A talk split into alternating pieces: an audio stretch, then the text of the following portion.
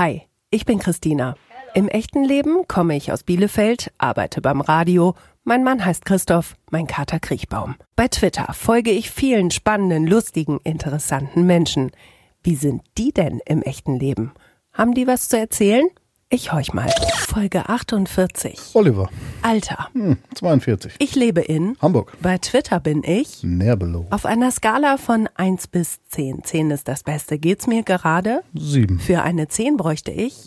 Gesundheit und ein Kind. Die größte Herausforderung in meinem Leben ist, Geduldig zu bleiben. das macht mich momentan ein bisschen wahnsinnig. Twitter. Politik ist, Wichtig, aber sollte nicht ständig präsent sein. Musik ist. Das Wichtigste. Danach riecht meine Kindheit. Nach einer alten Kegelbahn äh, meiner Oma. Darauf bin ich richtig stolz. Mein beruflicher Werdegang. Wenn ich was an Twitter ändern könnte, würde ich, Einfach nur die Zeit zurückdrehen. wenn du morgen sterben müsstest, was bereust du nicht getan zu haben? Bereue auf jeden Fall, mich nicht von meinem Vater verabschiedet äh, haben zu können. Worum kümmerst du dich mehr, Körper oder Geist? Im Moment leider mit dem Körper. Mit 1000 Euro würde ich jetzt sofort Hm, einen Urlaub machen mit den Hurtigrouten. mein erster Kuss war, Strange. diese Superkraft hätte ich gern. Unsichtbar sein. Diese Person denkt gerade an mich. Eine Twitterin. Wenn ich mutiger wäre, würde ich. Alles nochmal neu machen. Das schönste Kompliment ist für mich, Dass ich zuhören kann, zu diesem Zeitpunkt in meiner Vergangenheit würde ich gern zurückreisen. als meine Eltern noch lebten. Das werde ich nie, nie vergessen. Den Tod meiner Eltern.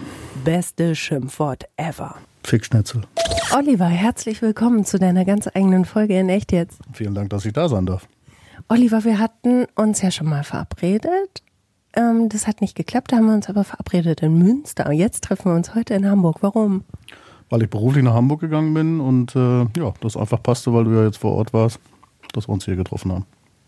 Du hast eben gesagt im Fragebogen ähm, auf einer Skala von 1 bis 10, 10 ist das Beste, geht's dir 7.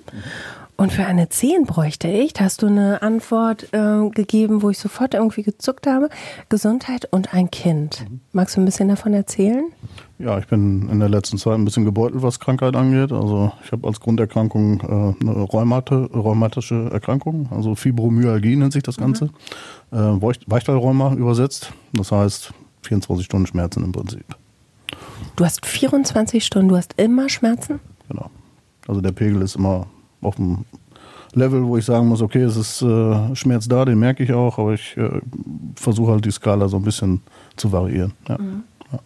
Trotzdem sagst du, es geht dir sieben. Das ist ja erstmal für jemanden, der gesund ist, wie ich, äh, ja schon fast so ein bisschen, also eine Geschichte, wo ich sage, oh, da muss ich aber demütig sein. So, wie, wie, wie beschreibst du deine sieben dann? Ja, man gewöhnt sich mit der Zeit an den Schmerz. Er ist einfach da, man, man lernt damit zu leben und äh, man hat seine Methoden, auch das äh, zu umgehen. Also, wie gesagt, es ist halt immer da, aber ähm, andere Dinge überwiegen dann. Ja, vielfach. Und äh, ja. Wie ähm, gehst du dann damit um, wenn du sagst, du hast da so Methoden? Also, Ja, also äh, Dinge einfach lockerer zu sehen, äh, zu entspannen, Entspannungsmethoden, natürlich Medikamente, äh, die jetzt Gott sei Dank auch verschrieben wurden. Und die helfen schon dann dabei. Ja. Hm?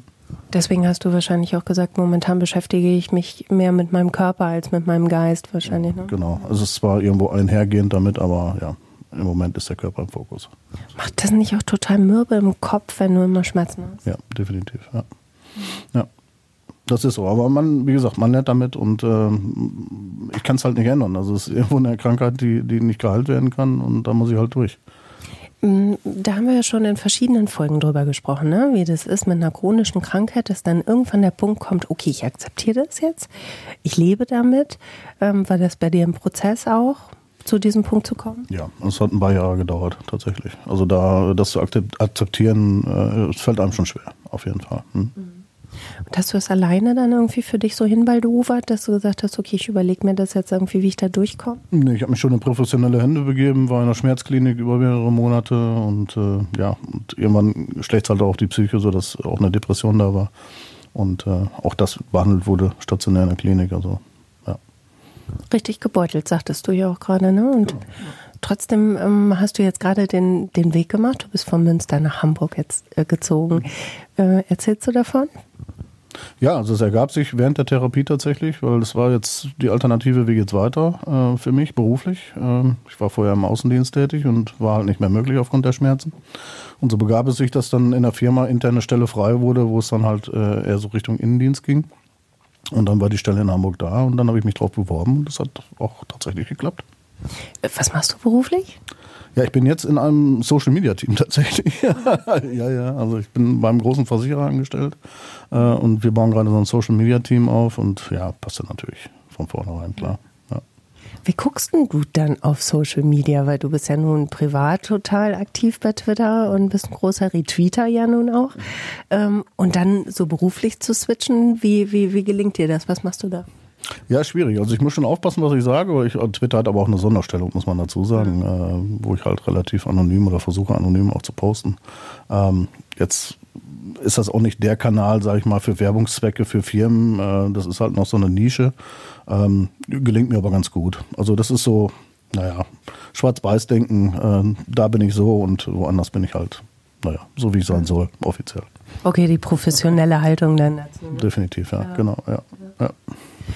Was ist Twitter für dich jetzt so als Privatperson? Twitter ist im Moment sehr schwierig und ambivalent für mich. Äh, Twitter war lange Zeit ein Kanal oder ja, ein Mittel, mich auszudrücken. Ähm, ein Ventil tatsächlich auch, äh, um den Schmerz loszuwerden, um, um, um gewisse Dinge zu verarbeiten. Ähm, mittlerweile ist es für mich eher eine Last tatsächlich, muss ich sagen. Also ich bin eigentlich nur noch wegen einer Handvoll Leuten da. Mhm. Ähm, aber es wird, fällt mir immer schwerer von Tag zu Tag, diese Veränderungen. Ich, bin ja generell einer, der schon für Veränderungen ist und auch keine Probleme mit Veränderungen hat. Aber wenn auf einmal dieses Ventil wegfällt und das halt komplett in eine Richtung abdriftet, wo, wo man nicht mehr mit einverstanden ist, dann wird es halt schwierig. Was quält dich so an Twitter aktuell? Dass Themen behandelt werden, die da eigentlich nichts zu suchen haben. Also wir werden die Welt da nicht retten, indem wir da auf einmal politische Sachen diskutieren und ähm, ja, versuchen, die Welt zu retten. Das, das wird uns dann nicht gelingen an der Stelle. Klar, es ist wichtig und es sind Themen, aber es ist halt sehr geballt. Die Themen, die da auftauchen, sind halt A, schwierig, auch schwierig über einen Kanal, wo es halt sehr textlastig ist, wo man sich face-to-face -face nicht sieht ähm, und ist halt sehr geballt. Also es sind halt nur eine Handvoll Themen, die mittlerweile behandelt werden und die stoßen mir dann halt sauer auf. Du hast ja auch eben gesagt, die Zeit zurückdrehen, ne? das wäre es. Wie, wie war es früher? Naja, weißt du, früher waren wir so, so, so eine Handvoll von, von Sozialphobikern mit Hang zum Alkoholismus ähm, die sich über Gesellschaftsdinge lustig gemacht haben und auch lustig machen konnten, auch, äh, aber auch über ernste Themen lustig machen konnten. Und jeder wusste, wie es gemeint war. Mhm. Mittlerweile äh, ist es halt nicht mehr so. Also man, man schreibt irgendwas und versucht auch 20 Mal zu überlegen, kann ich das jetzt überhaupt so schreiben? Welche Minderheit diskriminiere ich denn jetzt gerade mal wieder? Ähm, obwohl das überhaupt nicht meine Intention ist. Ja? Mhm. Und das stößt mir schon sauer auf. Ja. Du bist jetzt für meine Folge 48 und leider. wieso leider? Naja, ich hatte schon die 50 angepeilt. Ja, stimmt. Wir hatten, ach, du stimmt ja. Wir hatten zwei, leider zwei Absagen und deswegen wärst du sonst eigentlich die 50 gewesen. Also klar, aber jetzt bist du die 48. Aber worauf ich hinaus wollte, ähm, von diesen 48 Menschen hat weit über die Hälfte genau das Gleiche gesagt wie du. Und was ich mich immer frage ist, warum sind wir denn dann da? Ja, weil schon die Menschen, die dahinter sind, die man ja auch im Laufe der Zeit kennengelernt hat, äh, einem schon auch wichtig sind. Also in Anführungsstrichen wichtig. Es ist ja nicht so, dass sie jetzt alle beste Freunde sind, aber es ähm, gibt schon, schon lustige Leute und die möchte man auch nicht aus dem Auge verlieren. Deswegen bleibt man halt noch. Mhm. Hm? Wobei ich dann auch immer denke, man könnte ja auch sagen, okay, dann machen wir eine WhatsApp-Gruppe mit den coolsten, äh, bleibt dann irgendwie in Kontakt, ähm, ist dann aber nicht mehr so auf Kotze, weißt du? Ja, ist aber schon was anderes. Wir haben tatsächlich so eine WhatsApp-Gruppe, wo, wo, relativ viele dabei sind, die, die entsprechend auch äh, damals schon dabei waren und auch in das Schema passen, was ich eben beschrieben habe. Aber es ist schon was anderes. Mhm. Ja. Ich kann es gar nicht mal sagen, woran es liegt, aber es ist anders. Ja, meine Theorie ist ja, dass es doch immer irgendwie noch so einen Suchtfaktor hat, dass man halt irgendwie aus der Clique nicht weg will, weil man nichts verpassen will oder weil man Angst hat, nicht dabei zu sein oder so. Genau. Also die Sucht war auch durchaus da. Also ich war Twitter-süchtig irgendwann eine Zeit lang. Ähm, es wird weniger, aber die Sucht ist halt nicht weg. Also äh, Hast du das so richtig für dich formuliert? Ich, also so Twitter-Sucht, wie hat sich das für dich geäußert? Naja, wenn ich mal einfach die Zeit messe anhand dessen, was ich da so äh, gemacht habe, dann war das teilweise mein einziges Hobby. Mhm. Ähm, weil es einfach auch für mich ein Ventil war und dieses Ventil brauchte ich dann in der Zeit und dann, ja, wenn ich mir die Zeit mal so rekapituliere, wie oft ich dann online war, das macht schon für mich Sucht, Sucht aus. Und heute? Ja, heute ist es wie gesagt nur noch äh, irgendwie alten Leuten mal, mal wieder äh, gucken, was sie so schreiben und äh, einfach mal wieder einloggen. Aber süchtig bin ich jetzt, glaube ich, heute nicht mehr. Hm. Gibst du den neuen Leuten auch eine Chance? Ja, absolut, immer. Klar. Naja, also ich musste ganz schön lange bohlen, dass du mir mal gefolgt bist. ja, das muss man mir nachsehen. Dass, äh, ich habe das mit dem Folgen nicht so. Also ich habe äh, ganz oft den Fall auch auf, auf äh, irgendwelchen Treffen oder so, dass, dass gesagt wird, naja, du folgst mir überhaupt nicht, wo ich denke, wieso nicht? Äh, mhm. Keine Ahnung. Also ich habe die dann immer in der Timeline, naja, man kennt sich halt, aber also oftmals merke ich gar nicht, dass ich nicht folge. Ist ja auch, also für mich ist das auch nicht kriegsentscheidend, ob mir jemand folgt oder nicht, aber ich hatte dich da mal so ein bisschen hops genommen und danach bist du mir auch gefolgt. Das war, war irgendwie ganz schön. Ja, genau, ja. genau.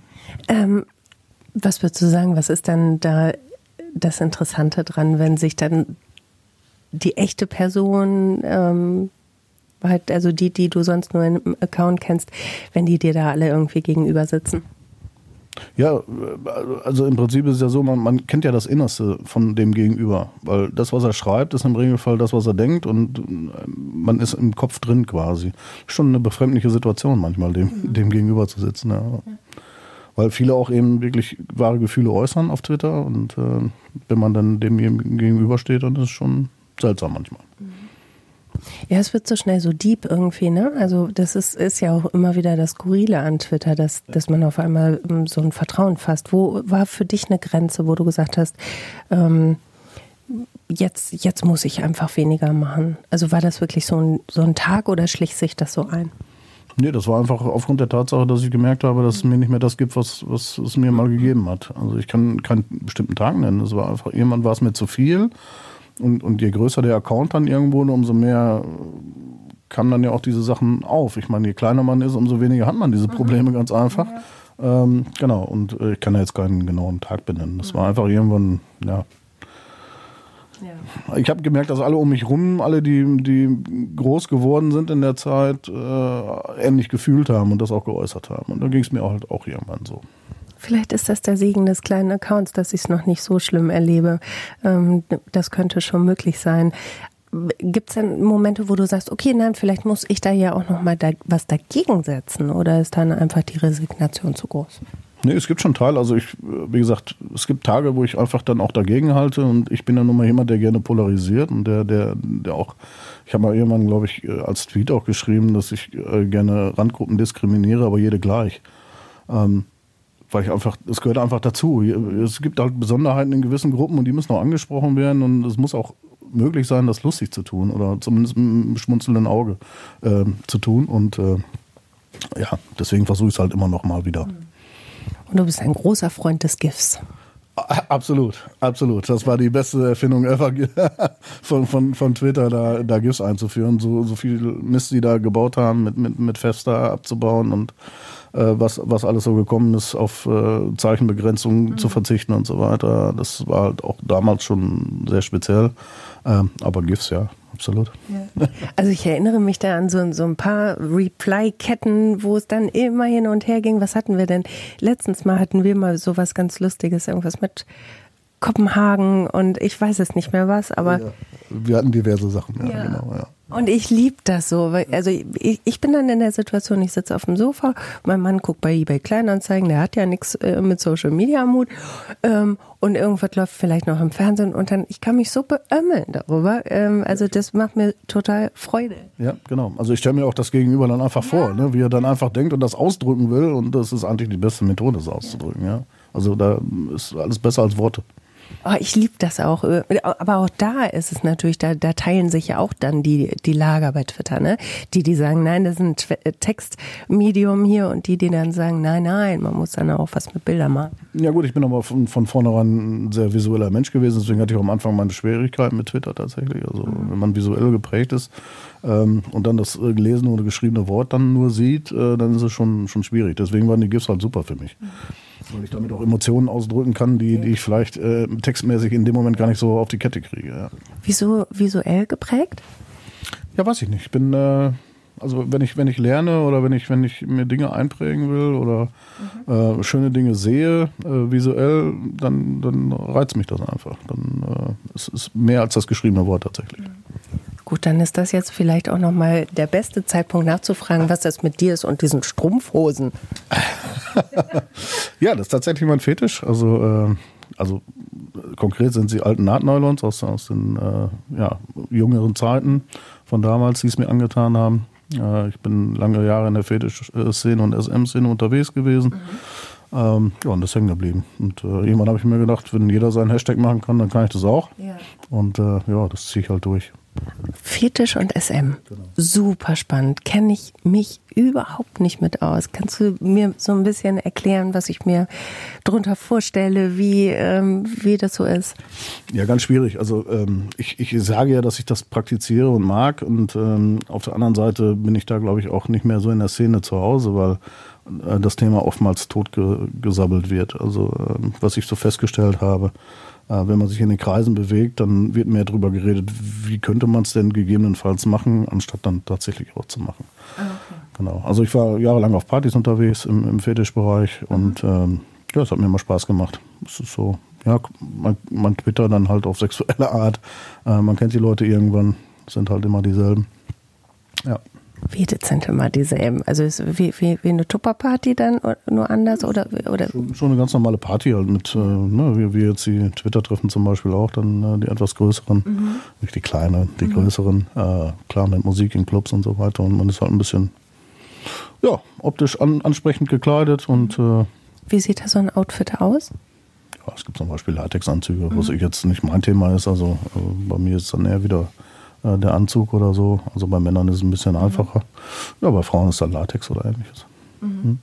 Ja. Äh, spannend. Ich, ne, ich weiß jetzt gar nicht, wie weit ich da jetzt so fragen kann, äh, ohne dir jetzt dazu nahe zu treten oder. Ne? Ich bin bereit, da alles äh, kundzutun. Ich weiß jetzt nur nicht, ob das überhaupt die Hörer dann äh, in irgendeiner Form interessiert. Doch, ich glaube, dass das total viele interessiert, ähm, weil man jetzt, wenn man doch, ich, doch, glaube ich schon. Weil ich weiß nicht, ob die meisten wirklich ein Bild haben. So. Und wenn Sie ein Bild haben, ähm, ist das wahrscheinlich auch erstmal ein negatives, oder? Ja, auf jeden Fall. Mhm. Also da trägt auch natürlich die ganze Journalie dann irgendwo RTL 2 und Konsorten eine, große Rolle, die dann äh, irgendwelche Swingerpartys zeigen mit, mit ja, eher unästhetischen Menschen oder so oder, oder wie auch immer man das sieht, äh, das wird ein Bild geprägt und äh, das wird auch äh, so eingebrannt und das geht auch kaum wieder weg. Im Grunde genommen ist es nur Menschen, die gerne anders sind. Und das war ja immer so, das zieht sich ja wie ein roter Faden durch mein Leben, dass ich gerne anders sein wollte. Ähm, und das sind Nachtmenschen, die, die halt, äh, ja, tagsüber einen ganz normalen Job nachgehen und abends dann halt äh, etwas frivolere Partys nachgehen. Okay. Die im Einverständnis sagen, ähm, da habe ich Bock drauf, ähm, erzähl ein bisschen, ich bin, bin ganz interessiert. Ja, ich weiß nicht, was du da, was du da jetzt genau, genau hören willst. Also wie, ne, wie stelle ich mir so, also eine Party vor? Also ihr äh, sind diverse Leute, ihr wisst alle genau, weswegen ihr da seid. Ihr habt alle genau diese Präferenzen. Genau. Also ja. ähm, auch nach dem freien äh, Twitter- und Zwinger-Motto, alles kann, nichts muss. Also mhm. man kann auch einfach nur zu so einer Party gehen, um irgendwas zu trinken und schöne Menschen zu sehen. Ja. Ähm, man kann auch entsprechend seiner Sexualität dann einfach freien Lauf lassen. Es äh, gibt dann Separés, wo man das entsprechend okay. dann machen kann. Ja. Ähm, ja, wo dann aber auch eben gewollt so ist, dass man da zuschaut oder ähnliches. Mhm. Äh, oder eben auch nicht, wenn ich es für mich selber machen will. Also gibt es tausend Möglichkeiten. Also die Intentionen sind da komplett verschieden eigentlich. Okay. Und es geht aber auch um Schmerz. Es geht auch um Schmerz, mhm. ja. Das ist so schräg, weil du hast so viele Schmerzen und trotzdem ist Schmerz für dich dann ja auch irgendwas Sexuelles? Ja, absolut. Okay. Also Schmerz zuzufügen und Macht auszuüben, das ist tatsächlich für, für mich das Interessante daran. Ja. Okay. Hm? Aber die, die Reaktion darauf zu erleben, das ist schon, schon sehr deep teilweise. Also mhm. äh, es ist eine, eine, ganz andere Metaebene als normale Sexualität in dem Bereich. Ja, also man muss den Körper lesen können, man muss äh, ja, Gefühle mehr oder minder auch ab, absehen und ablesen können. Mhm. Äh, das ist nicht, nicht ganz so einfach immer. Aber das macht es auch spannend. Du hast eben gesagt, du willst anders sein. Du wolltest schon immer anders sein. Wie hat sich das geäußert? Naja, es fing auch schon relativ früh an mit, mit meiner Kindheit. Also wir waren aufgewachsen in einer kleinen Familie als Fabrikantensohn, äh, hoch angesehen im, im Ort. Und ja, da musste man halt gewissen Klischees irgendwo ja, musste man Genüge tun quasi und äh, musste immer so, also über allem stand immer so das Thema Scheinwaren. Ne? Also mhm.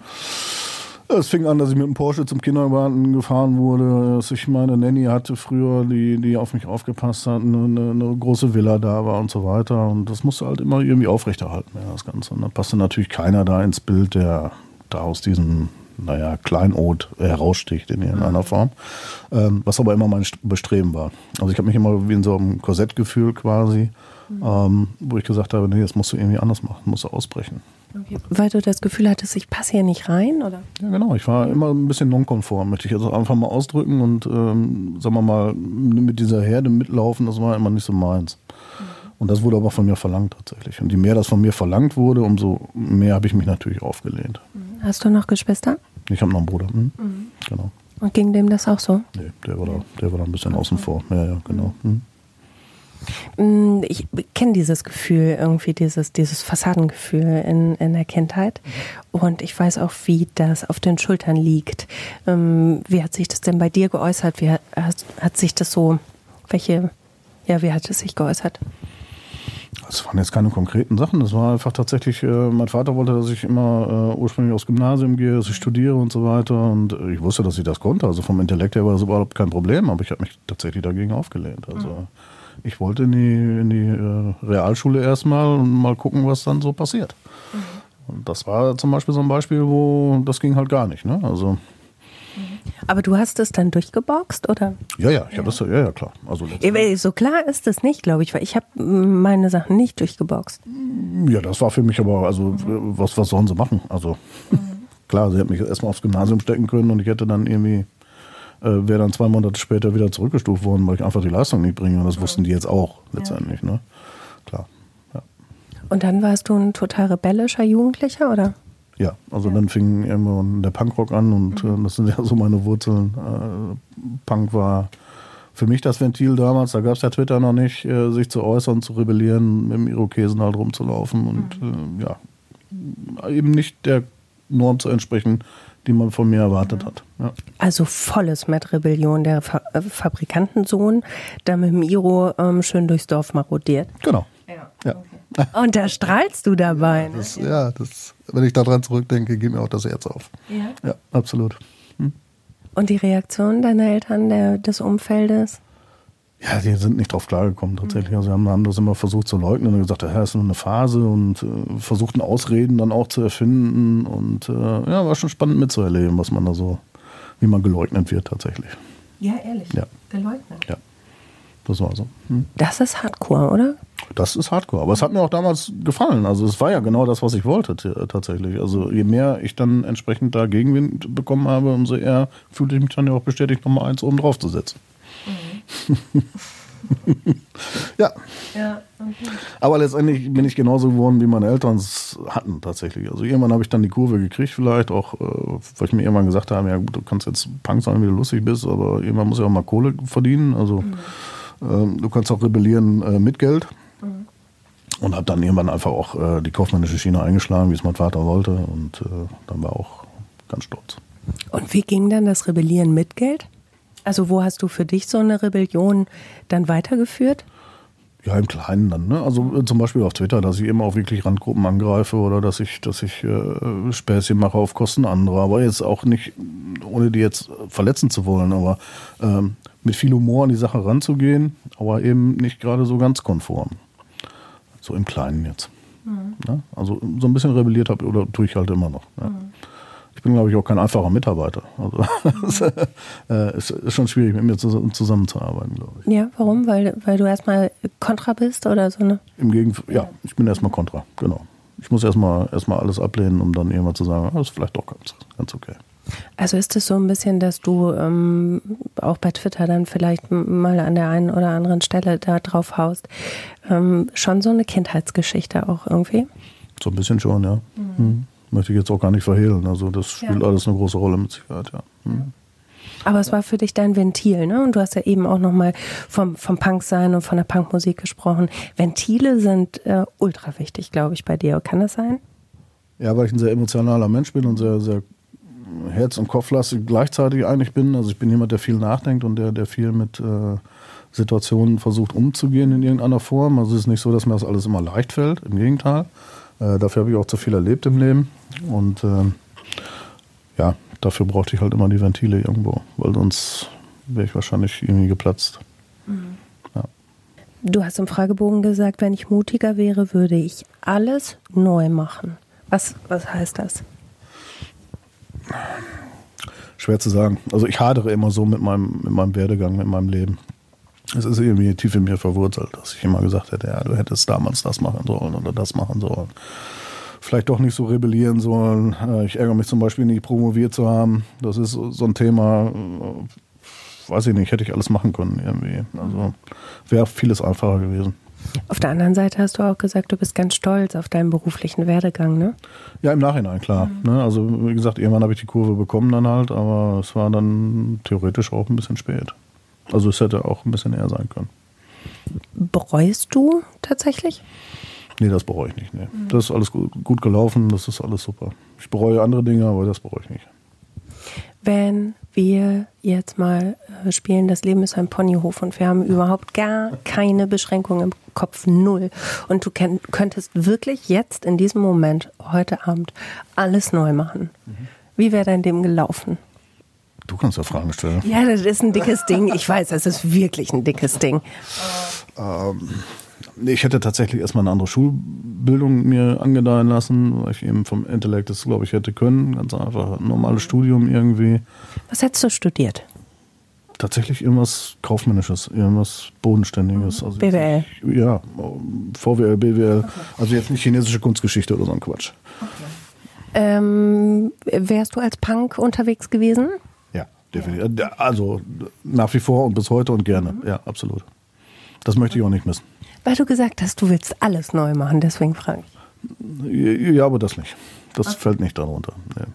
Okay, was hättest du noch gemacht? Also du, du bist jetzt 19 und äh, wo, wo, wo, wo geht's hin? Was machen wir jetzt? Ach, ich hätte, glaube ich, viele, viele, viel mehr Reisen gemacht. Ich hätte ähm, viel mehr Familie noch vereint mit mir selber, anstatt eben komplett damals mich abzuschotten, äh, nicht gewusst hätte, was auf mich zukommt, dann hätte ich da viel mehr, viel mehr interveniert an der Stelle. Ich wäre viel mehr noch auf Reisen gegangen, hätte viel mehr erlebt. Das, was ich heute vielleicht auch durch Erkrankungen auch nicht mehr so gut kann, mhm. äh, das geht mir schon so ein bisschen leid ab, muss ich sagen. Ja, mhm. hm. ja das hätte ich schon anders gemacht, auf jeden mhm. Fall. Ich meine, das ist ja immer so eine Sache, ne? Hätte, hätte, Fahrradkette. Es ja. ist nur, es ist wie es ist. Was willst du machen, ne? Ist so, ja. ja. ja. Wie gesagt, ich habe mich da jetzt auch mittlerweile mit abgefunden. Das ist halt, was soll ich machen? Ich werde nicht jünger. Die Zeit kann ich nicht zurückdrehen, mhm. auch wenn ich es gerne würde. Aber alles gut. Ja. Der Tod deiner Eltern war aber ein entscheidender Punkt auch, ne? Definitiv, ja, mhm. genau. Also ich habe in den letzten zehn Jahren vier geliebte Menschen verloren. Das war einfach ein bisschen viel. Und äh, ich habe mich eigentlich mal gut mit meinen Eltern verstanden. Im Gegenteil, meine Mutter sogar sehr gut. Mhm. Ja, und wenn man die dann alle leidend krepieren sehen muss und beim Sterben begleiten darf, mhm. ist das alles nicht so schön. Ja. ja. Und das sind dann auch so Momente, also die Rebellion war ja total wichtig. Ne? Die war ja für dich auch einfach wichtig, um die Fassade irgendwie hinter dir zu lassen. Wahrscheinlich. Aber äh, gab es ja trotzdem so Momente von, oh Mann, äh, hätte ich es gewusst und so? Wenn ich das damals gewusst hätte, mhm. mit dem Wissen, hätte ich bestimmt an vielen Stellen anders geschraubt. Ja. Mhm. Ich hätte weiterhin rebelliert, aber ich hätte vielleicht, naja, nicht, nicht ganz so viel oder vielleicht auch mal ein bisschen nachsichtiger gehandelt oder so. Ja. Gut, aber man weiß es nie und es ist ja auch totaler Quatsch, dann hinterher zu sagen, ach hätte ich mal, hätte ich mal. Ne? Du hast gesagt, ähm, für eine 10 bräuchtest du nicht nur Gesundheit, sondern auch ein Kind. Ja, das ist, äh, leider hat sich das die letzten Jahre so ein bisschen rauskristallisiert. Ich hatte tatsächlich äh, nicht, nicht lange den Kundenwunsch ähm, oder, oder erst seit kurzem, aber dann sehr heftig. Also ich habe irgendwann mal entschieden, nee, Kinder ist nichts für dich. Äh, ist jetzt aber zehn Jahre tatsächlich auch her. Und äh, ja, jetzt kommen die Hormone dummerweise durch. Mhm. Also alle um mich herum bekommen Kinder, auch auf Twitter alle mhm. im gleichen Alter. Mein, mein Bruder hat eine, eine ganz süße Tochter bekommen. Und äh, ja, die Hormone sind einfach da, die kann ich nicht leugnen. Ja. ja. Und ich bin jetzt halt auch alterstechnisch schon an so einem Scheidepunkt, wo jetzt irgendwie bald was passieren muss. Heißt also, du verspürst schon den Druck. Also das muss jetzt schon irgendwie bald passieren, wenn dann noch, ne? Genau. Also ich habe mir Zeit gegeben bis 45, weil alles darüber hinaus ist auch fürs Kind unverantwortlich. Ich will ja jetzt auch nicht mit 70 sie dann zum Kindergarten bringen und fragen, mhm. äh, mich fragen lassen, äh, bringt Opa dich heute? Mhm. Ähm, nee, das ist schon mal eine Deadline. Das sind noch drei Jahre und ja, spannende Aufgabe. genau. Was, was glaubst du, was wärst du für ein Vater? Was würdest du dir vornehmen als Vater? Ach, ich glaube, ich wäre ein sehr weicher Vater. ja, auf jeden okay. Fall. Ja, doch. Also ich, äh, ja, ich glaube doch. Also die Kinder würden viel von mir bekommen. Ja. Ja. Aber auch durchaus eine, eine, harte Hand. Also es ist nicht so, dass ich jetzt alles durchgehen lasse. Das merke ich jetzt bei meiner Nichte zum Beispiel auch oder, mhm. oder anderen, anderen Beispielen. Ähm, ja, aber doch. Mhm. Hm. Ich habe ja auch keine Kinder leider, ähm, habe jetzt aber ein Patenkind, äh, das neun Monate ist und ich habe so oft gedacht, oh echt, ne, wenn man das so beobachtet als jemand, der keine Kinder hat, oh, ne, was machen die Leute da mit ihren Kindern und so und dann darfst du ja auch nicht sagen, weil du hast ja auch keine Kinder, ist ja auch in Ordnung so. Ähm, und dann jetzt so ein, so ein Lütten mit aufwachsen zu sehen, das ist schon wirklich super schön. Absolut. Ja. ja. Aber es müsste dann auch tatsächlich ein eigener sein, weil mhm. ähm, ich habe, ich weiß nicht warum, aber ich habe so dieses inner, diesen innerlichen Drang, mich fortzupflanzen. Das mhm. ist ganz komisch, kann ich überhaupt nicht beschreiben. Mhm. Weil ich könnte mir jetzt auch jemanden suchen, der, der, der schon fünf Kinder hat und das wäre alles toll. Ja. Aber es wäre nicht dasselbe. Okay. Das ist tatsächlich so. Oder ich hätte auch ein Kind adoptieren können. Mittlerweile geht es also auch scheinbar nicht mehr. Äh, einem gewissen Alter ist das dann auch wohl verboten. Ja. Bin ich also auch schon drüber. Ja, insofern. Also ein Stück Oliver irgendwie weitergeben Genau, weil so viele mhm. auch nicht mehr da sind einfach. Ja. Und äh, ja, das zu wissen, das weiterzutragen, dass mhm. von mir vielleicht nochmal irgendwann was da ist oder davon nochmal wieder, ja. ist schon, ja, ja, schon komisch, ja. Aber jetzt zu wissen, äh, dass da halt keiner mehr ist, gut, ich habe meinen Bruder, der seine Tochter hat, aber das ist halt eine andere Linie ja. wieder im Prinzip und äh, bei mir fällt halt alles weg. Mhm. Das ist schon schwierig. Mhm. Heißt, du hast schon ein ehrgeiziges Ziel für die nächsten drei Jahre, ne? Absolut, mhm. absolut. Aber äh, ich bin an sich ein sehr ehrgeiziger Mensch, insofern bin ich da auch sehr optimistisch. Ja, ja Ehrgeiz ist mal positiv, mal negativ, aber ich bin mhm. halt sehr ehrgeizig, ja. Perfektionistisch auch?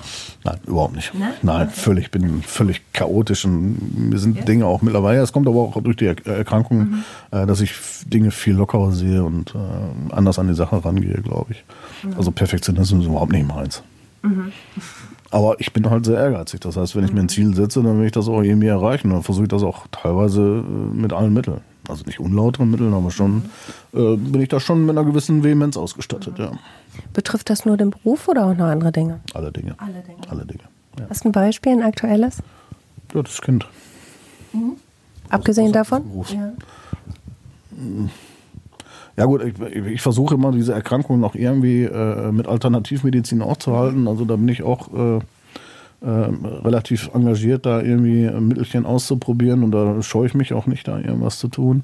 Da bin ich auch sehr ehrgeizig, das nochmal irgendwann hinzukriegen. Ob, ob das jetzt in meiner Macht steht, weiß ich nicht, aber es gibt halt viele Naturheilverfahren, äh, viele Mittelchen und Pülverchen, die man da so, so nehmen kann. Und da bin ich auch relativ verbissen im Moment.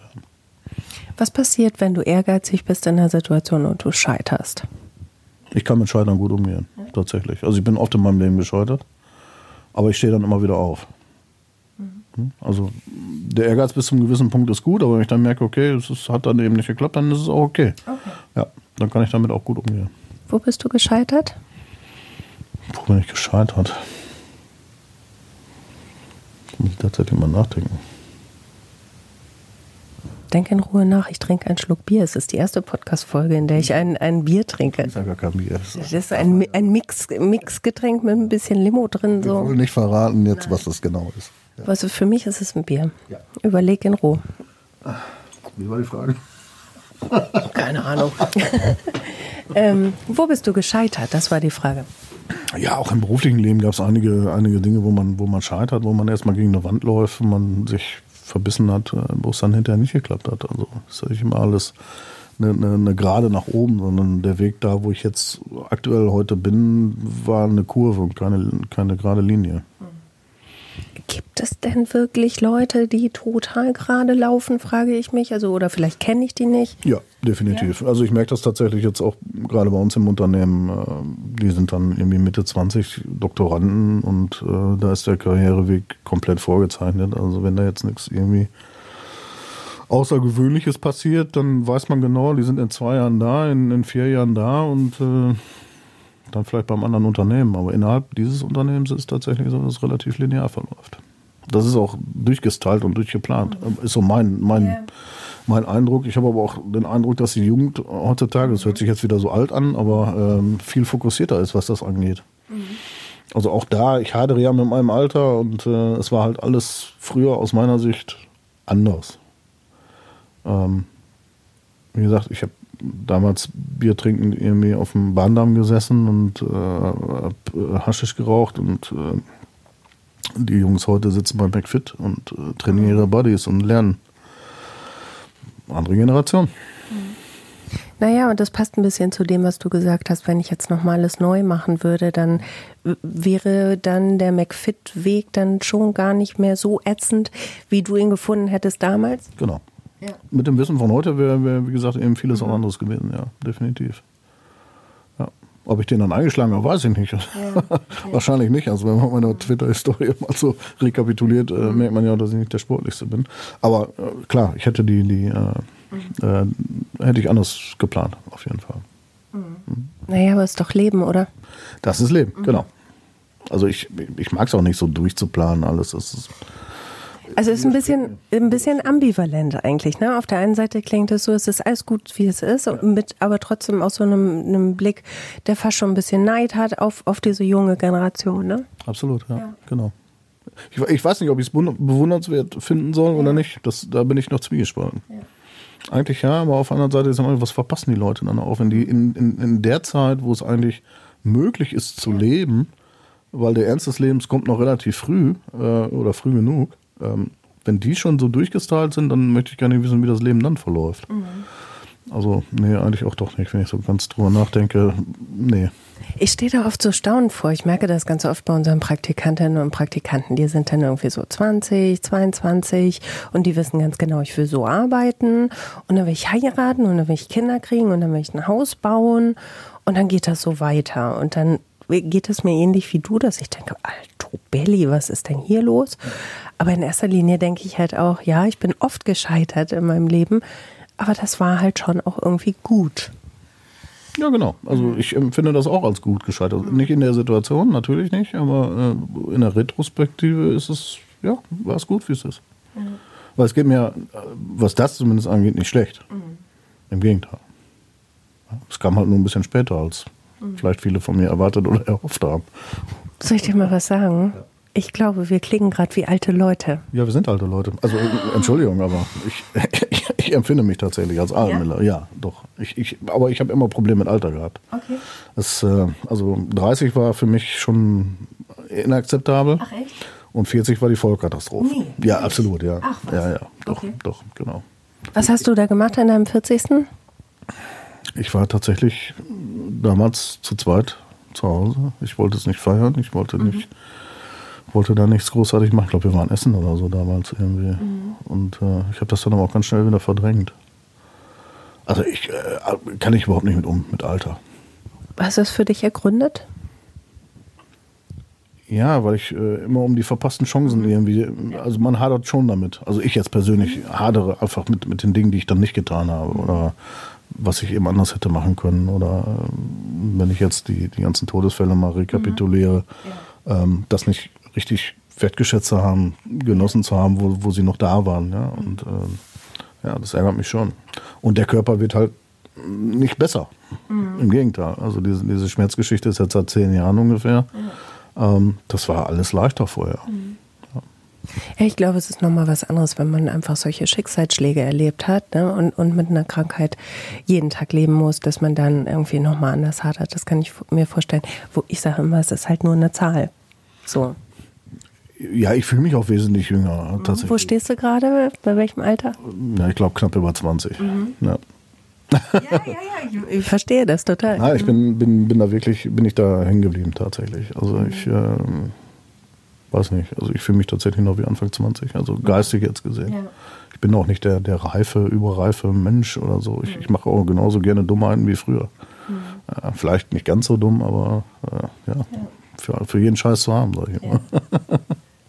Ja, irgendwie so schon so diese Zerrissenheit zwischen Scheiß machen wollen und froh sein, den Scheiß gemacht zu haben und es trotzdem bereuen. Irgendwie so, da würde ich dich jetzt verorten. Ja, genau. Ja, ja. so würde ich mich auch beschreiben wollen. Ja, ja. absolut. Mhm. Ja. Genau. Was könnte denn dein Ventil sein, wenn Twitter es nicht ist? Ich weiß es ehrlich gesagt nicht. Ich habe noch keins gefunden. Ich, ich suche da ja nach, weil Twitter halt nicht mehr das Ventil ist oder nur noch bedingt. Äh, ich kann es im Moment tatsächlich nicht sagen. Also vielleicht wäre es das Kind, mhm. was auch meine Therapeutin mir, mir äh, gesagt hat, dass das vielleicht für mich das Ventil wäre, auch viele Dinge zu vergessen, vergessen zu machen und einfach eine Aufgabe wieder zu haben. Ich glaube, das, das könnte das Ventil sein, eine Aufgabe wieder zu haben im Leben. Ist aber auch nicht ganz so wenig Verantwortung für das Kind dann, ne? Nee, der, der Verantwortung bin ich mir tatsächlich bewusst. Mhm. Ja. Nee, ich meine auch für das Kind. Also wenn, wenn das dann die Ventilaufgabe haben soll, weißt du, was ich meine? Ja, aber da wird das Kind, glaube ich, nicht viel nee. von, von mitbekommen. Nee, nee, nee. Was passiert, wenn es kein Kind geben wird? Weiß ich nicht. Ja. Bin ich, bin ich äh, sehr uneins. Ähm, möchte ich auch ehrlicherweise noch gar nicht drüber mhm. nachdenken. Du hast ja auch noch ich Zeit. Ich habe ja noch drei Jahre ja. Zeit, insofern äh, schauen wir mal, was passiert. Mhm. Ähm, nee, kann ich dir nicht sagen. Könntest du denn deine Grenze, die du bei 45 gesetzt hast, ähm, auch auf 46 erhöhen? Ja, aber, ja. aber die 50 wäre halt schon. Okay. Ähm, mhm. Geht nicht. Außerdem, wer will mich mit 15 haben, davon mal abgesehen. Okay, Däubel noch eins. Ach weh. Du hast gesagt, bei der geheimen Superkraft, ne? Ja. Unsichtbar sein. Ja. Warum? Weiß ich nicht. Ich frage mich einfach, ob ich, ob ich genauso strange bin wie andere Leute, wenn ich alleine bin. Also ich, ich rede zum Beispiel oft mit mir oder ja. wenn ich im Auto singe, ich, ich singe herzlich gerne und äh, ich weiß nicht, ob, ob andere das auch machen würden. Da würde ich gerne mal Mäuschen spielen. Das hatte ich äh, letztens, die geheime Superkraft unsichtbar sein, das hatte ich jetzt, in welcher Folge hatte ich das denn? Vor ein, zwei Folgen, glaube ich, bei Hannah. Mhm. Ähm, ich hätte da so ultra Schiss vor. Warum?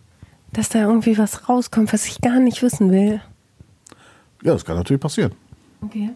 Aber meiner Neugier ist das nicht abträglich.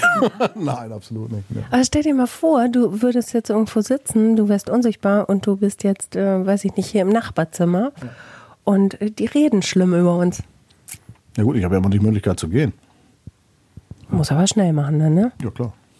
ah, du bist unsichtbar und schnell. Und schnell. Ah, okay. ja, natürlich. Ja, ganz okay. klar, ganz klar. Ich fände Beamen, glaube ich, ziemlich gut, neben Essen ohne zuzunehmen, was ich ja immer wieder erzähle. Das wäre ja eine, eine, geile Superkraft. Ja. Ähm, du hast ja auch gesagt, du würdest äh, mit 1000 Euro Urlaub machen. Hurtigruten wäre dein ja. Ding. Ja, das ist noch so ein großer Traum von mhm. mir. Also nicht, dass ich mir den nicht hätte erfüllen können bisher, aber mhm. äh, ja, verschiedene Umstände, die dazu geführt haben, dass ich es noch nicht gemacht habe. Mhm. Aber ich bin halt ein großer äh, Fan der nordischen Länder, der mhm. Wikinger. Äh, ich habe mir sogar so einen Teil mal tätowieren lassen. Okay. Ja. Und äh, ja, ich möchte gerne einfach mal die Länder bereisen, einfach mal äh, nicht irgendwie äh, zwei Wochen Malle und irgendwie in der Sonne brutzeln, was eh nicht mhm. mein, mein Ding ist. Ähm, das fände ich schön, mal die Polarlichter zu sehen. Das ist noch so ein Ziel. Ja. ja. Da hätte ich Bock drauf. Und dann auf dem Schiff? Auf dem Schiff, ja. ja. ja. Ich bin, weiß ich nicht, ich bin da jetzt auch nicht gebunden. Also ich könnte jetzt auch hinfliegen oder so. Also, aber mhm. ich glaube, so die verschiedenen Häfen anzuschippern, äh, anzuschippern äh, das würde mir schon gefallen. Ja. Mhm. Oh, die Polarlichter, das muss, das muss so schön sein. Ja, genau. Ja. Da bin ich auch ein großer Fan. Und wenn du sagst, du bist so visuell, muss das ja für dich nochmal irgendwie. Genau, ich werde wahrscheinlich komplett geflasht ja. sein, wenn ich da stehe. Ja, genau. Ja. Hm. Kann, wie, wie äußerst du das, wenn du total emotional bist und wenn du dann so geflasht bist? Weil du sitzt mir jetzt erstmal gegenüber relativ mh, hm, neutral, erstmal recht zackig so in deinen Antworten. Wie ist es, wenn du emotional total geflasht bist? Genau das Gegenteil. Ja? Ja. Also ich bin jetzt auch nicht jemand, der viel redet oder so, im Gegenteil. Also ich bin schon jemand, der kurz und knapp alles abhandelt und bin halt nicht der Freund der großen Worte. Mhm. Deswegen war Twitter halt auch immer ganz ja. toll mit äh, der Zeichenbegrenzung. Ähm, ja, ich rede dann einfach nicht, ich bin dann einfach geflasht. Also ich stelle mir das jetzt vor, gerade mit den, mit den ja. Lichtern einfach. Ich glaube nicht, dass ich da großartig irgendwie jubeln würde oder irgendwelche ja. Ich würde wahrscheinlich leise in mich reinweinen oder irgendwie sowas. Mhm. Ja. Holst du auch nach außen raus mal? Ja, ja gerne und viel. Ja. Mhm. Auch wieder so ein kleines Ventil von mir. Ja. Also ich bin da nicht der, der hinterm Berg hält. Wenn es dann so ist, dann ist es dann so. Ja. Mhm. Und es war in letzter Zeit leider häufig so. Ja. ja. Ich habe vor zwei Tagen habe ich ganz doll geweint und habe gedacht, Alter, du hast ja schon ewig nicht mehr so geheult. Ähm, hinterher, als es überstanden war, war es richtig, das war richtig gut. Mhm. Ist das bei dir auch so eine befreiende Wirkung dann auch? Ja, mhm. ja tut, tut gut in dem Moment. Ja. Und dann muss es auch raus. Also es wird mir mehr zu schaffen machen, es nicht rauslassen zu können, mhm. als es in dem Moment zu tun. Ja. Kommt immer auf die Situation drauf an, aber wenn es dann halt sein muss, dann äh, mache ich es auch in der Gruppe. Also, und dann ist es so. Ich habe ja die Erfahrung mit Therapie und Gruppentherapie, da passiert das halt schon mal. Ja, passiert. Ja. das macht mich jetzt aber auch nicht weniger männlich oder weniger was auch immer. Im Gegenteil.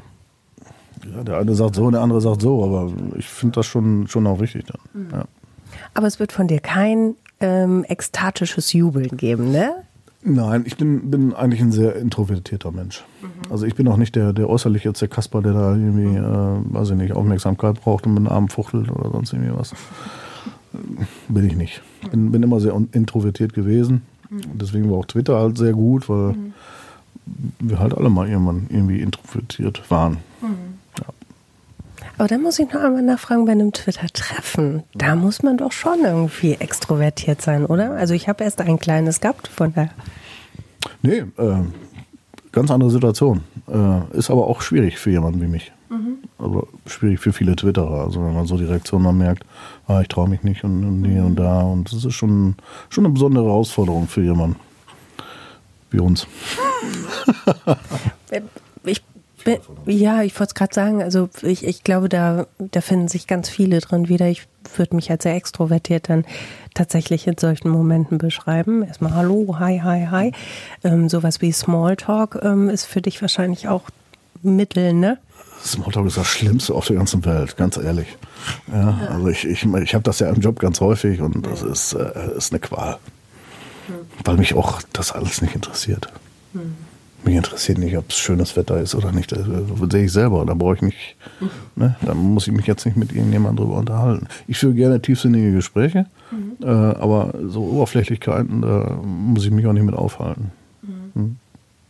Aber auch nicht ganz unanstrengend dann für ein Gegenüber, ne? Der ist dann versucht, mit dir erstmal anzuknüpfen, wahrscheinlich. Ja, gut, da bin ich typischer Westfale, das kennst du ja auch. Äh, Sturkopf, ne? Es, es, dauert halt, bis man mich hat, aber wenn man mich hat, dann hat man mich auch länger an der Backe. Mhm. Ähm, aber es dauert halt, ja. genau. Also ich bin da kein Rheinländer, der da irgendwie jeden Abend zehn neue Freunde hat und nächsten mhm. Tag nicht mehr weiß, dass er überhaupt mit denen gesprochen hat. Da sind wir ein bisschen anders im Münsterland, ja.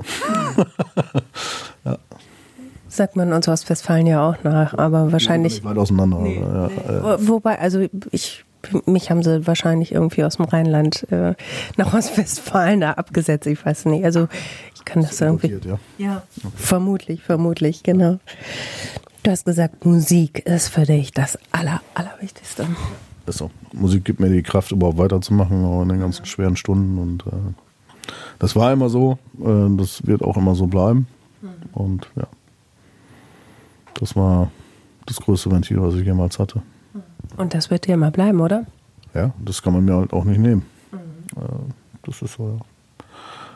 Ich bin aber auch sehr verbissen, was das Thema angeht, muss ich gestehen. Also ich bin da sehr intolerant, was, was Musik angeht. Ich habe äh, viele deiner Folgen auch gehört und habe dann nur gedacht, okay. Äh, was mit meinem Musikgeschmack nicht in Ordnung ist, oder was? Ja, nicht nur deinem, also von vielen anderen auch. Da bin ich einfach intolerant. Das ist so, ich weiß ich nicht kann doch nichts mit anfangen. Ich kann das überhaupt nicht verstehen, diese Intoleranz. Ich verstehe das nicht. Ich bin, also Intoleranz ist aus meiner Sicht sowieso Utopie. Das ist völliger Quatsch. Niemand ist tolerant. Man kann Dinge akzeptieren und, und äh, aber dieses Wort tolerant ist, es reicht doch schon, wenn einer sagt, ich gehe zu Burger King, der andere sagt, ich gehe lieber zu McDonalds. Und die dissen sich dann gegenseitig, weil Burger King ist besser als McDonalds. Da fängt ja schon Toleranz im Kleinen an. Aber es ist mir vollkommen latte. Also wenn jemand sagt, also ich, ich gehe da oder da lieber hin, das, das, ich kann das total tolerieren. Ja, du jetzt in dem ja. Fall. Also ich jetzt auch, weil es nur um Burger King oder McDonalds geht. Als Beispiel, also ich, ich, ich kann ganz viel Toleranz empfinden für ganz viele Dinge. Ja, kann ich auch. Aber es ist halt, es sind viele Dinge, die ich eben nicht tolerieren okay. kann. Und, und ich ja. glaube auch viele Menschen nicht tolerieren können. Glaube ich nicht. Diese Strenge, also wirklich in Bezug auf Musik. Wir haben ja schon wirklich in vielen Folgen über Musik gesprochen. Ich, ich versuche das immer zu verstehen. Also es gibt ja etliche Leute, die super, super, super streng sind mit ihrer Musik. Kannst du mir das irgendwie erklären, woher diese, ähm, diese Stränge da kommen? Ja, es ist schwierig. Also wenn ich mir die ganze kommerziell, ich habe gestern oder vorgestern auch drüber nachgedacht.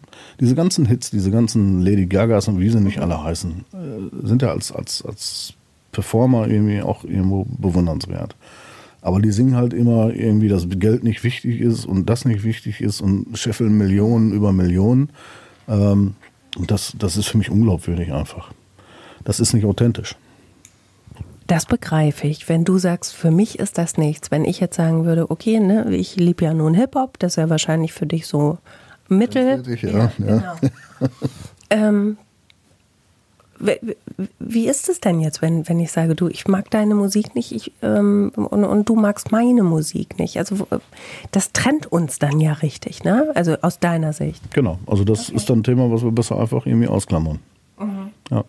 Weil du mich dann richtig doof findest dafür? Nein, das ist so, so, übertrieben jetzt auch nicht. Aber da würden wir halt nicht auf den Nenner kommen. Da bin ich einfach nicht tolerant. Ich habe ich hab keine Lust, mich über diese Leute dann zu unterhalten, ganz einfach. Das ist über diese, diese schrecklichen Leute, die Hip-Hop hören. Ja, ja, ja nein, ja, jetzt äh, alles ja. gute Menschen, gar keine Frage. Aber es ist einfach, ich kann es nicht nachvollziehen. Mhm. Ist schwierig. Ja. ja. Okay, da Aber kommt. Ich habe auch eine Musikrichtung, muss man dazu sagen, die eben auch die wenigsten gut finden. Davon mal ganz abgesehen. Also Punkrock ist ja nur jetzt äh, ja. doch schon ein Nischenthema. Du, ich will mal sagen, nicht meins, aber ich kann das tolerieren, ne? Ja, schön. Ja. Ich leider nicht. Ja, okay. okay, nächstes Thema. Ich glaube, das lassen wir besser. Ja, aber auch da gibt es ja auf Twitter dann auch immer wieder heiße Kämpfe dann auf der einen oder anderen Seite dann. Ne? Ja, also wie gesagt, mir ist wichtig, dass die Leute, die Musik machen, auch Musik machen können. Ähm, das wird halt leider aus meiner Sicht auch immer weniger. Das ist ja alles irgendwie aus der Konserve. Ja, die Texte werden, sind immer gleich und ähm, also wenn ich das Radio anschalte, ich weiß nicht, ob da läuft jetzt, äh, es sind ja zehn Lieder, die da rauf und runter laufen den ganzen Tag. Ah, der, der, das ist jetzt schwer für mich, das zu beantworten, weil ich ja nun vom Radio komme ja. und äh, da noch eine andere Sicht drauf habe. Aber, aber gefühlt ist es so. Für mich ist es Ja, auch, gefühlt. Es ist nicht so, aber es ist gefühlt. Nicht den ganzen Tag vom Radio, sondern ne, wenn ich genau. mal Auto fahre und schalte es ein und dann läuft halt irgendwie innerhalb von zehn Minuten drei Lieder und die hören sich alle gleich an so schablonenmäßig, dann ist das für mich unemotional und dann ist das für mich äh, eine Verballhornung von Musik. Du, wir hören jetzt auf mit dem Musikthema. Ich glaube, es ist besser. Du hast gesagt, du kannst gut zuhören. Oder es ist für dich ein schönes Kompliment, wenn dir einer sagt, dass du gut zuhören kannst. Warum ist dir das wichtig? Ja, weil das die wenigsten können, glaube ich. Also ich bin äh, auch, wenn mir jemand was erzählt und finde ich das wichtig, dass er mir das erzählt, dann nehme ich das auch ernst, dass er mir das gerade erzählt, weil er hat ja einen Grund, warum er mir das erzählt. Mhm. Nicht diese Smalltalk-Geschichte logischerweise, aber wenn mir jetzt jemand irgendwie was sagen will, dann äh, höre ich da schon zu. Dann finde ich das auch wichtig zuzuhören. Und nicht immer dazwischen zu quatschen, was auch ganz viele können. Ich habe das aber so erlebt. Mhm. Ja, da kriege ich immer Plack. Ja, also soll derjenige das auch mal ausreden können. Und ich glaube, das ist eine gute Eigenschaft. Glaube ich auch. glaube ich auch. Ja. Ich glaube, ich kann das auch ganz gut. Ich glaube auch. Wenn du jemandem zuhörst, bist du dann auch jemand, der ungefragt Ratschläge gibt oder der dann sich so einfühlt, dass er sagt, du, ich würde dann jetzt aber, oder bist du wirklich erstmal nur auf der Zuhörerebene? Im Regelfall die Zuhörerebene. Also Ratschläge kann ich immer geben, aber auch wirklich nur, wenn sie dann auch gewollt sind. Also wenn derjenige mich dann darum bittet, was willst du jetzt tun in meiner Situation, okay. Aber alles andere ist, äh, mache ich eben nicht. Mhm. Tun aber leider zu viele. Ja. ja. Da erwische ich mich aber auch immer wieder, dass ich dann sofort versucht bin, zu, irgendwie was drauf zu antworten. Das ist auch, glaube ich, menschlich und natürlich. Weil man will ja dann auch kommunizieren und man muss ja auch irgendwas sagen und dann ist es oft einseitig nur zuzuhören. Dann muss man halt auch seine Erlebnisse irgendwann kundtun, klar. Aber es dauert halt bei mir. Also soll derjenige erstmal ein bisschen erzählen und dann kann er ja sagen, er möchte irgendwie meine Meinung dazu hören. Ja. Aber ich dränge niemand meine Meinung auf, um Gottes Willen. Mhm. Du bist da ja auch erstmal ein bisschen vorsichtig dann wahrscheinlich, ne? Genau, da ja. kommt wieder der Introvertierte, und ja. Introvertierte durch und äh, genau, ich bin erstmal ein bisschen Suche. Und der Westfale, der dann sich erstmal zurücklehnt, die Arme verschränkt und sagt, ich gucke mir das jetzt erstmal an, ne? Genau. Was hast du so zu bieten, Kollege? Ja, genau. Ja. Oliver, es war sehr, sehr schön, dir zuzuhören. Ich hoffe, es hat dir auch ein bisschen Spaß gemacht. Sehr viel. Also ist die Zeit schon wieder vorbei, oder? Ja, ja Wahnsinn. Ja, hat mich sehr gefreut. Dankeschön. Ich danke dir.